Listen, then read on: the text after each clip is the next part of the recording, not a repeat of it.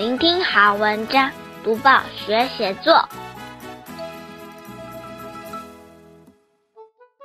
各位小朋友好，我是国语日报的林伟主编。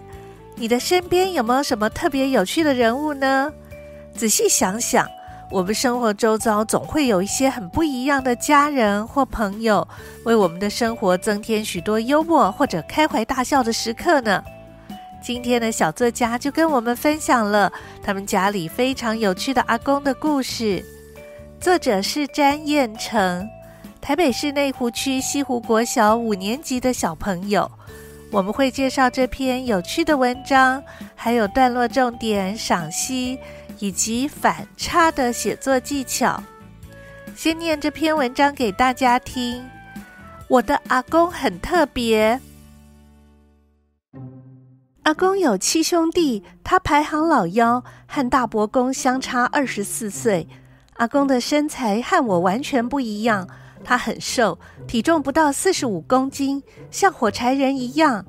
冬天，他经常戴着一副金边眼镜，搭配灰白相间的鸭舌帽和暗色系夹克，整个人看起来显得更瘦。逢年过节，阿公总会对着满桌佳肴进行评论，从加蒜头或加葱到大火快炒或小火慢炖，他都有独特的见解。阿嬷笑说。阿公说的一口好菜，真要他煮，他一道也煮不出来。不过，自从阿嬷开刀以后，阿公也开始下厨了。菜脯蛋、红烧肉、煎鱼，样样难不倒他。阿公有一个特异功能，超级耐热。夏日炎炎，我把冷气和电扇都开到最强，阿公却穿长袖躲进睡袋，躺在沙发上看电视。阿公超级不爱动，能躺就不坐，能坐就不站。当阿公听到别人说他不爱运动时，他不以为然反驳：“我有练八段锦耶。”说也奇怪，我却从没看阿公练过。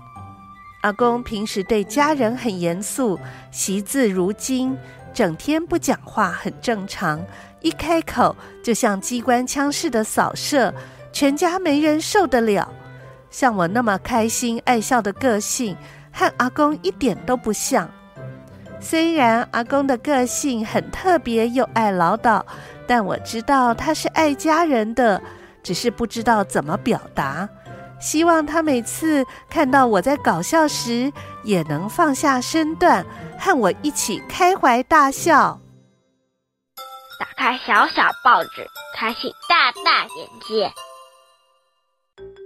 现在我们一起来看一看，要写这篇文章段落该怎么安排。第一段，先从阿公在家里的排行以及超瘦的身材开始介绍。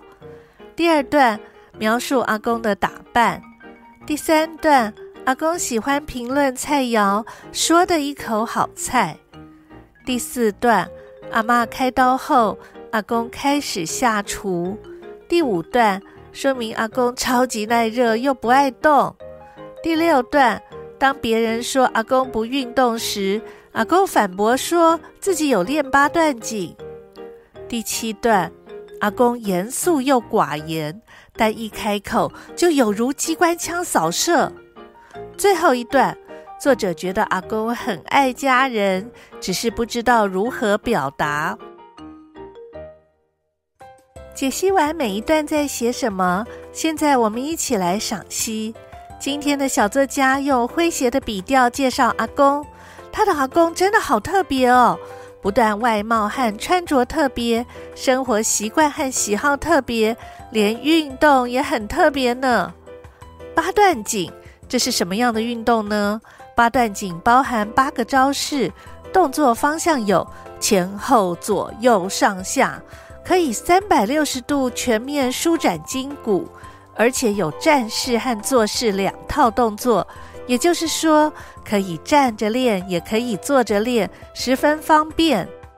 为大家介绍站式的八个招式，分别是：一、两手托天理三焦；二、左右弯弓四射雕；三、调理脾胃虚单举；四。五劳七伤往后瞧；五摇头摆尾去心火；六两手攀足固肾腰；七转拳怒目增气力；八背后七颠百病消。每个动作称为一段。练习时，每一段可以反复多次，一段接一段的做，动作连绵，像一匹织锦布料，因此名叫八段锦。动作简单舒缓，可以轻松学会，每个年龄层的人都可以尝试哦。了解简单却能让全身都运动的八段锦，再带大家认识由日本医师设计的僵尸体操。僵尸体操的名字真吓人，不过会叫这个名字，只是因为动作做起来很像日本传说中僵尸的动作。想知道僵尸体操怎么做吗？大家可以参考《国语日报》一百零七年一月二十一日星期日的家庭版健康新频道专栏的文章，标题叫做《踏步甩手练僵尸操，让心血管变年轻》。里面就教大家做僵尸操的四个步骤。小朋友，相信你一定知道运动的重要。暑假期间，就和爸爸妈妈一起运动健身，从八段锦或僵尸操开始吧。多读报，多开窍；早读报，早开窍；天天读报，不怕不开窍。要跟大家说一说什么写作的小技巧呢？今天要说的是反差的写作技巧。相信小朋友们都听过一句成语，叫做“画龙点睛”。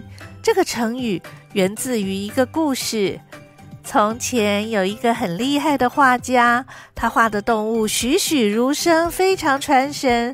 然而画家却始终不为他画的动物点上眼睛。有一次，他在寺庙的墙上画了一只龙，一旁观画的人就问他：“你为什么不给龙点上眼睛呢？”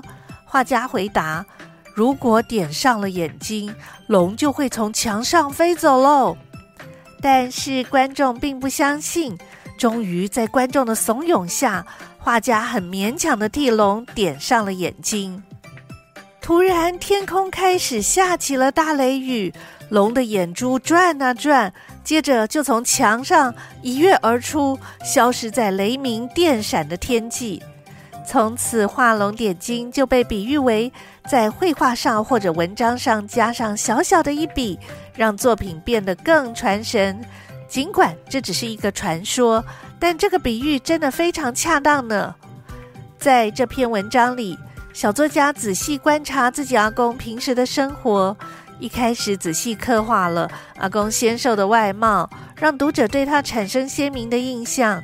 接下来便透过一连串的性格与情境的反差，来凸显阿公的个性。譬如描述阿公说的一口好菜，却从来不下厨；等到阿嬷开刀需要下厨时，厨艺却又难不倒阿公；或者是阿公惜字如金，但只要一开口就让人受不了等等。利用种种反差的描述，作为文章画龙点睛的一笔，让阿公的形象变得有趣鲜活了起来，读起来处处有喜感呢。在反差的写作技巧里，很重要的就是仔细观察身边的人，将他们生活里最有趣或搞笑的时刻记录下来。接着，我们可以思考他们为什么有趣呢？或许你会发现。每个人身上最有趣的地方，往往也可能是反差很大的地方哦。举例来说，有的人表面上看起来很害羞，很少开口讲话，但是每当他开口讲话，却又让我们觉得超级好笑。这就是人物性格的反差了。你的身边有没有这样的亲戚或朋友呢？试着把他们反差的性格表现写下来。就有能力塑造出更鲜明的角色。你们可以用这些角色为蓝本，写出很有趣的故事哦。小作者的阿公性格很鲜明，也很有个性，有时不爱说话，有时又说个不停。长辈的健康逐渐走下坡，体力衰退，反应变慢，在所难免。家人也要多加注意，协助照顾长辈哦。